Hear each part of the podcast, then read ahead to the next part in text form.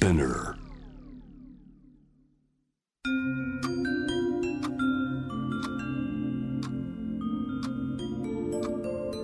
こんなこと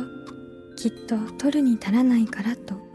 性にまつわることを一人で悩み考えたことのある人たちへ。ここは気負わずに話せるお泊まり会。いつまでも終わらない会話の時間がその後の日々を支えるように個人的な思いの交換が私たちを救うのだ。私とあなたでおしゃべりを。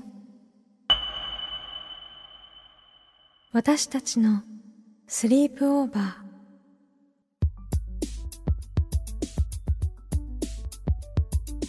Me&You の野村夢と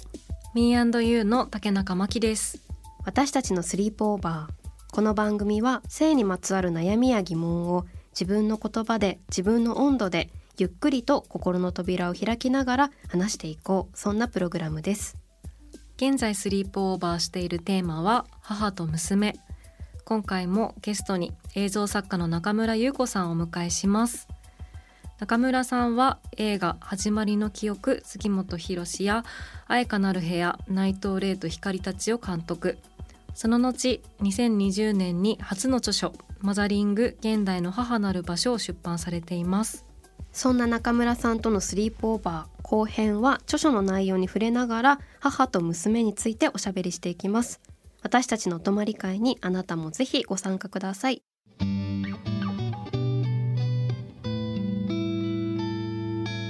私たちのスリープオーバー今回のテーマは母と娘。タジオには映像作家の中村優子さんをお迎えしています。よろしくお願いします。よろしくお願いします。よろしくお願いします。優子さんは2020年に主演者からマザリング現代の母なる場所という本を出版されています。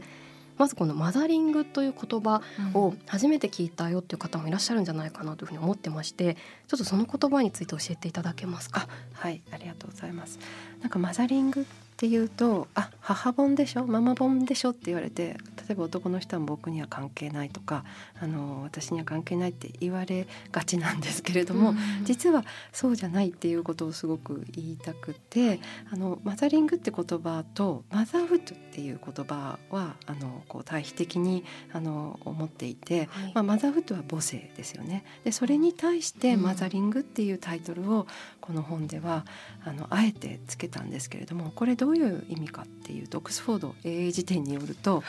The act of caring for and protecting children or other people なんですね。はい、なので、えっと、子供やまあ、他の弱い人たちを守ったりケアをする気遣う行為行動を全てを指すですよ。だからその性別関係なくてその子供だけってことでもなくて、はい、あの子供に代表されるような何か弱い手を差し伸べなきゃいけないような人々を守ってあげたいっていうふうに思ったり、まあ、ケアフォーですよね。だからそこで看護するとか介護するってことではなくて気遣う。本当にその、うんあの心配して気遣うっていう気持ちとか行為の全てを表すっていうことなんですね。うん、で一方じゃマザーフッドがこのオックスフォードね辞書だとどういうふうに表現されてるかっていうと「The state of being mother」なんですよだからもう母である状態。だからすごくこれ違くって、はい、そのマザーウッド母性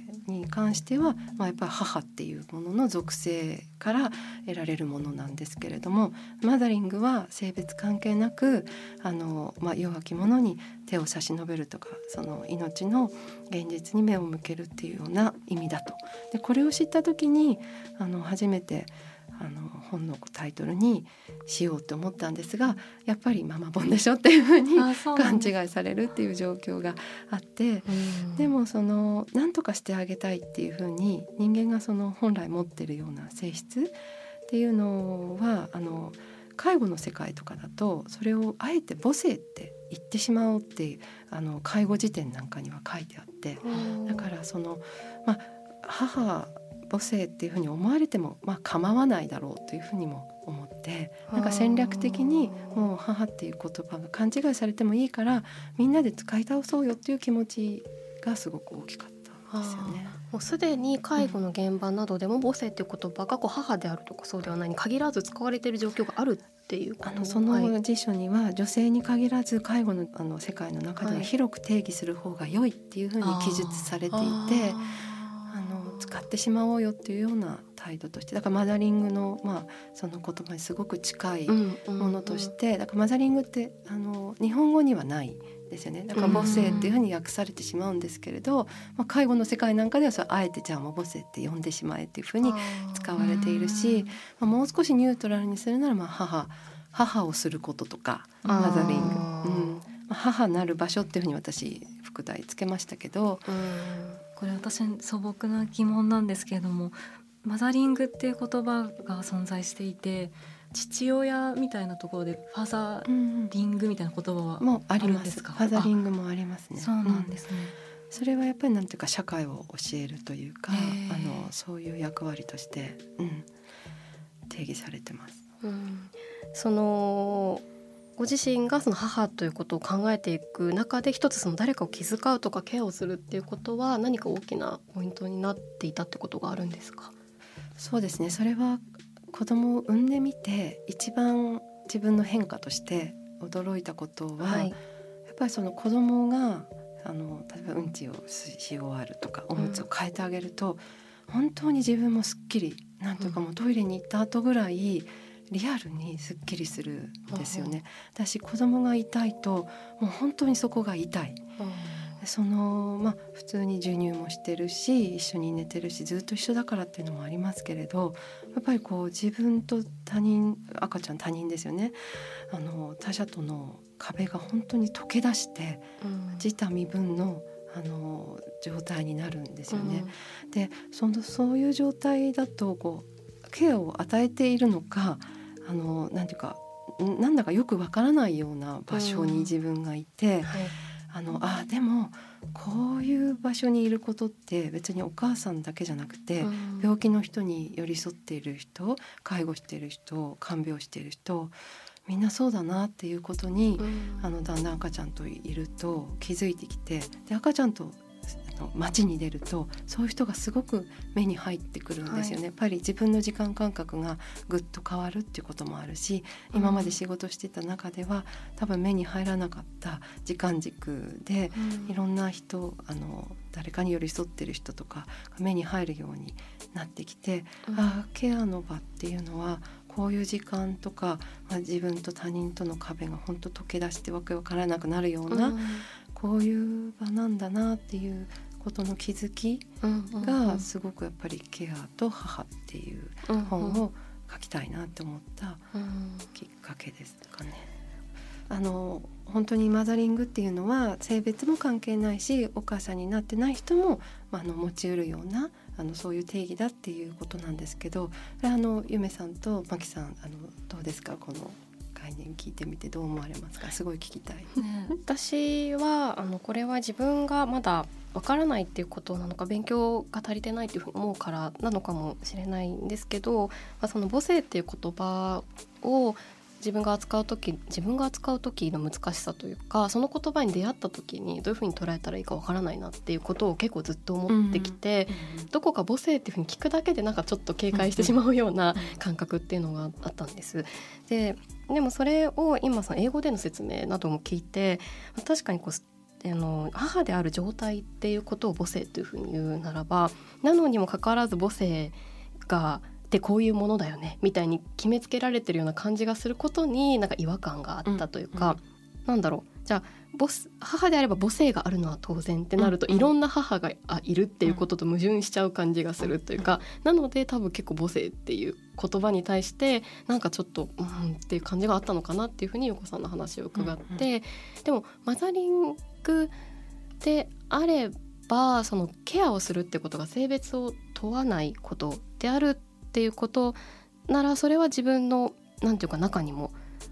きっとあるかもしれないとか、うん。なんかすごくその歯だけがそういうふうにケアをするものっていうふうに限定しないってちょっと広がっていくイメージみたいなものをなんか印象としては受けました。でも考え中です。なんか多分母性っていう言葉とかもなんかそこまでこう定義を知らないまま割と女性だと幼い時とかから幼い時はあるのか分かんないですけど例えば中高生ぐらいの時とかからあなんかそういうのなんか母性が例えば男性とかと接した時にあそういうのなんか母性ある感じだよねみたいにこう言われたりとかして、うん、じゃあそれって一体何なんだろうっていうふうになんかこう言葉の意味とかを知っていくとこうすごくこう考えてしまうなっていうふうに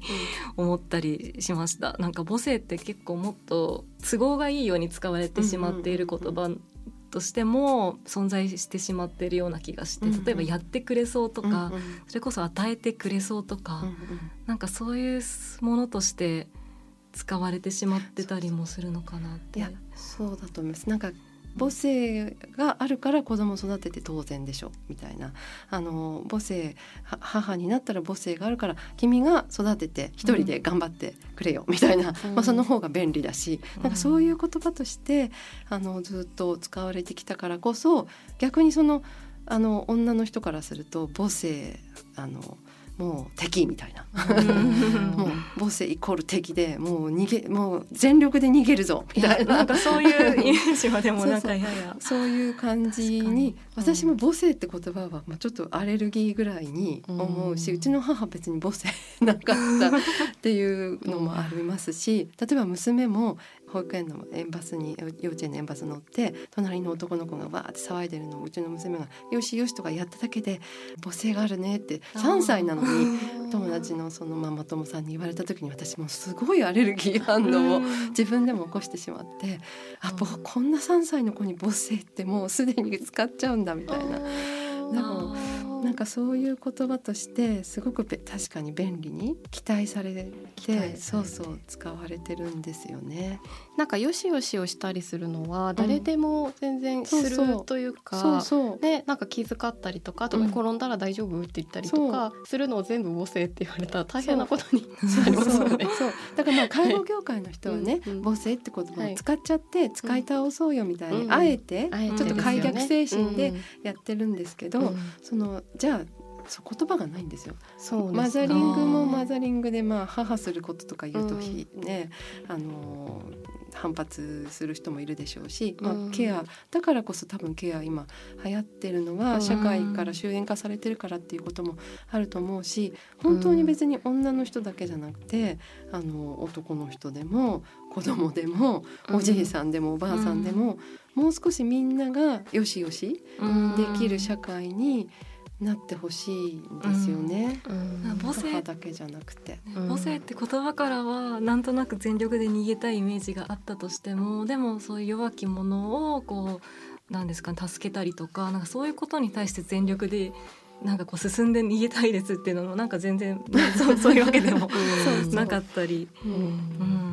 やっぱりさっき言ったみたいに、母は与えてくれる人の全能感みたいな、まあ、母性って言えばもう母はすごい強くて、い。や母だって痛めつければ倒れるのに、うなんか母性っていうと絶対に倒れないなんか。石の大きななんか そうそう。あと包んでくれるみたいな、どんなにこうバフバフって何かをしたとしてもモフみたいな感じで。サンドバッグみたいな、ね、ような印象ありますよね、でも決してそうではないっていう、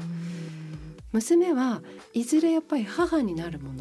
のとして待機の状態にある。今は待機の状態で、いずれあの女の人になり、まあ、そして母になるっていうことをやっぱり期待されている存在なんですよね。だから遠くでやっぱり母性の期待がずっと少女に刺されているっていうことはやっぱり娘をあのの赤ちゃんの顔を眺めていてすごいやっぱりその社会の圧力みたいなものもやっぱりこう追体験するところがありましたしあ母の娘である母に今私なりましたけど以前母の娘である私もずっと少女時代やっぱりそうだったっていうふうにもやっぱ思ってでまさにゆめさんにマザリングの,、あのぜひ興味持たれたらねゆめさんとこ読んでい。ただきたいんですけれど、はい、本当に少女のことを少女時代のこと取材させていただいてあの聞き取った言葉の中にもいろんなすごい鮮烈な言葉がいっぱいあって、はい、その中にやっぱり少女が女の人になった時に大きく何かが失われたみたいなことをゆめさんが言ってくれた、はい、あれすごく反響があってです。ねい。まだにね、あの言葉本当そうだよねなんて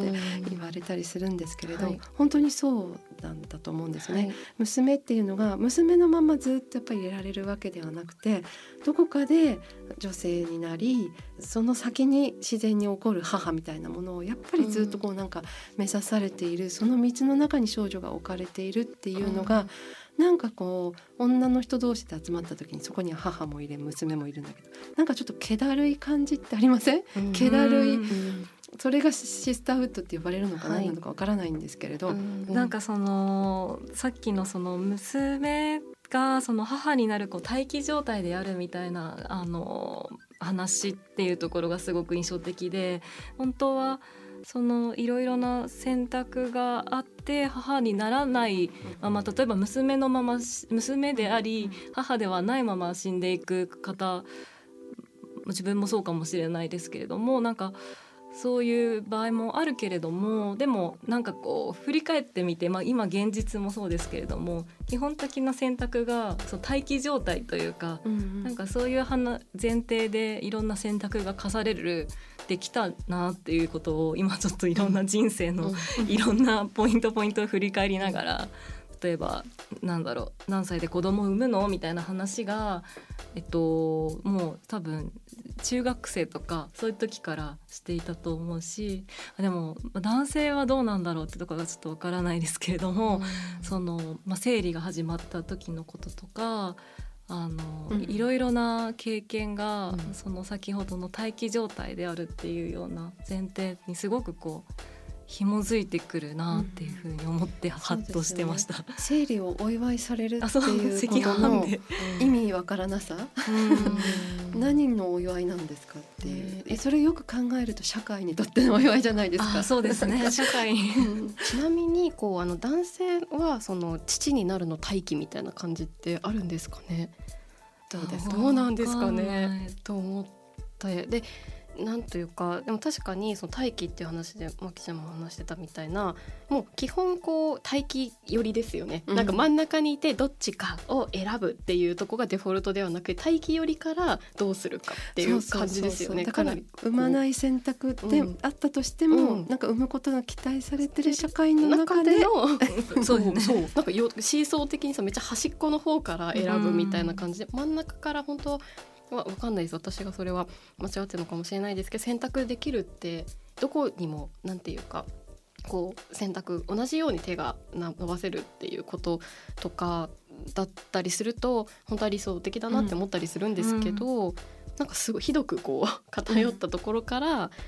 なんか選択肢でもあるよみたいな状態っていうか。みんなが一人一人その各家族とかも関係してるかもしれない、みんなが一人一人選択しなきゃいけないから一つの家族を持って誰子供を産むか産まないかみたいな、もう少しなんかみんながわしゃーっと一緒にいれば、誰かが産んだり産まなかったりするのもあんま気にならないし、いずれはおばあちゃんになって地域のなんか誰かの子を育てるのをめちゃくちゃ手伝いたいみたいなそういう人みんなで一緒に住んだらいいんじゃないのみたいななんかすごく理想なんですよねそういうのが。基本的にはねあのもう家族単位でこう育てましょうっていうふうになってますもんね。それが結構あの無理をきたしてるところも、あるんだとそうです、ね、女性たちを追い込んでる。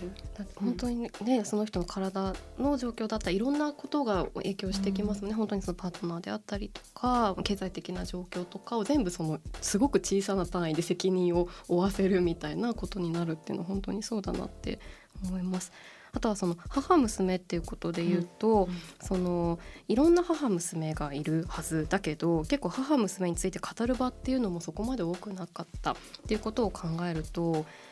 その多様な母娘の語りっっていうものが難しくなっている状況って何なんだろうなというふうに思って例えばそれこそ正しいというかこう母娘像みたいなものっていうのがなんかどういうところから生まれるのかとかそういうことについて何か考えられてることってありますか？なんかあの母と娘の関係がうまくいかないみたいな風にあのその方が私は声が聞こえてくるなって感じてたんですね、はい、このか、うん、はい、仲良くて大好きなんだって言いにくいみたいな、うん、うん、でももっとそのグレーゾーンたくさんあって、はい、あの大好きな人もいればもう本当に逃げ出したいって人もいて、うん、みんながもっとあの様々語れればいいんですけど、うん、マザリングのこれあの動機とも完全に一致してますね、はい、母もいろんなグレーゾーンがあるから、いろんな母を語ればいいじゃない。語る場が本当にあった方がいいっていうことと同じなんですけれど、うん、なんかね本当にたまにこう友達とかとこう話してる中で本当に人それぞれ本当にバラバラなはずなのにやっぱりこうメディアだったりとかいろんな場所での語りのこう強度によってなんかこうムードが変わっていく感じがあるなって思ったりしますしなんか今おっしゃってたそのグレーゾーンっていうところが本当にそうだなっていうふうに思って自分自身もやっぱりもうお母さんのなすことやることも全部もう最高で全く喧嘩したことがありませんってわけでは全くなくて、うん、もういろいろな感情やっぱり複雑な感情を抱え多分今話すこのグレーの中のこの辺なのかと多分10年前とか20年前だとまた全然違う場所にいたはず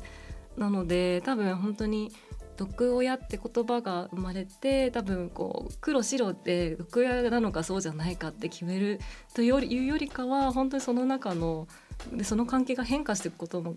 あのあるとも思うので、うん、そう考えると本当にそのグレーのいろんな幅の話っていうのがもっとか共有されたりとかするといわゆる母娘のイメージとか母はこうなるべきみたいなところがもっとなんかねこう、和らいでいったらいいなっていうふうになんか考えてました。うん、あの母のすごくそうですあの変化するんですよね。やっぱり、やっぱりなんか自分が受動的で全て与えられて傷つけられたら被害者だしあの何かこう受け取る側だっていうふうに娘は思ってしまうからなんか母娘の関係ってそう固定化しちゃうし固着化したように感じるんだけど、あの母も変化してるわけなので、うん、あの、母になると分かるんですけども、うん、あの激動の変化を内的にものすごいあの浮かんだり 沈んだりしているわけで。あの決して安定的な座はどこにもないんですよね。だからものすごく家族関係は変化そこに父が入ったり他の兄弟が入ったり変化していくわけなので何かその娘っていう場所から受動的なあの受け取る側だっていうふうに固定化すると、母も固定化してしまって、こう被害者だみたいなふうにやっぱなりがちなのかな。なんかもっとそうじゃなくて自分も変化するし母も変化するしとんでもない変容体なんだみたいなふうに思っていた方があのいいですよね。そのグレーゾーンも確かに自分のライフステージで様々あの変わるもので例えばうちなんかその娘が生まれさらに今弟の7ヶ月の赤ちゃんですけれど第2子のあの弟くんが生まれたんですけれどその孫を育てることでどんどん変化してケアしていたと思っていたんです。介護している母を介護していると思っていたら実は今もうほとんど介護あのつかないポイントつかないぐらいどんどんどんどん復活してきていてなんか奇跡が起こっていてあのえーと、新生児のお世話なんかもできるんですよね。会話もできてなかったのにケアをし返されているっていう状態が生まれていて、う本当にものすごく変容体だなっていうふうに思います。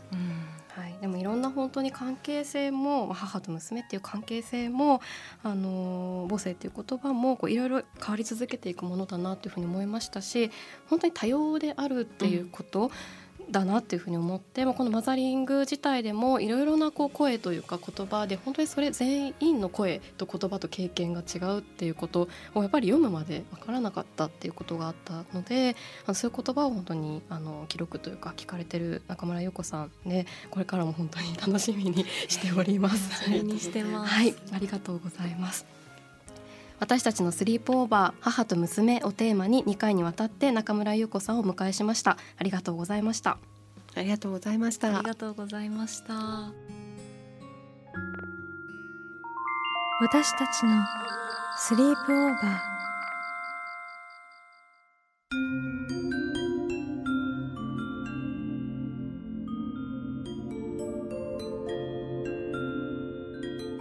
私たちのスリープオーバー母と娘をテーマに2回にわたって映像作家の中村優子さんをお迎えしました。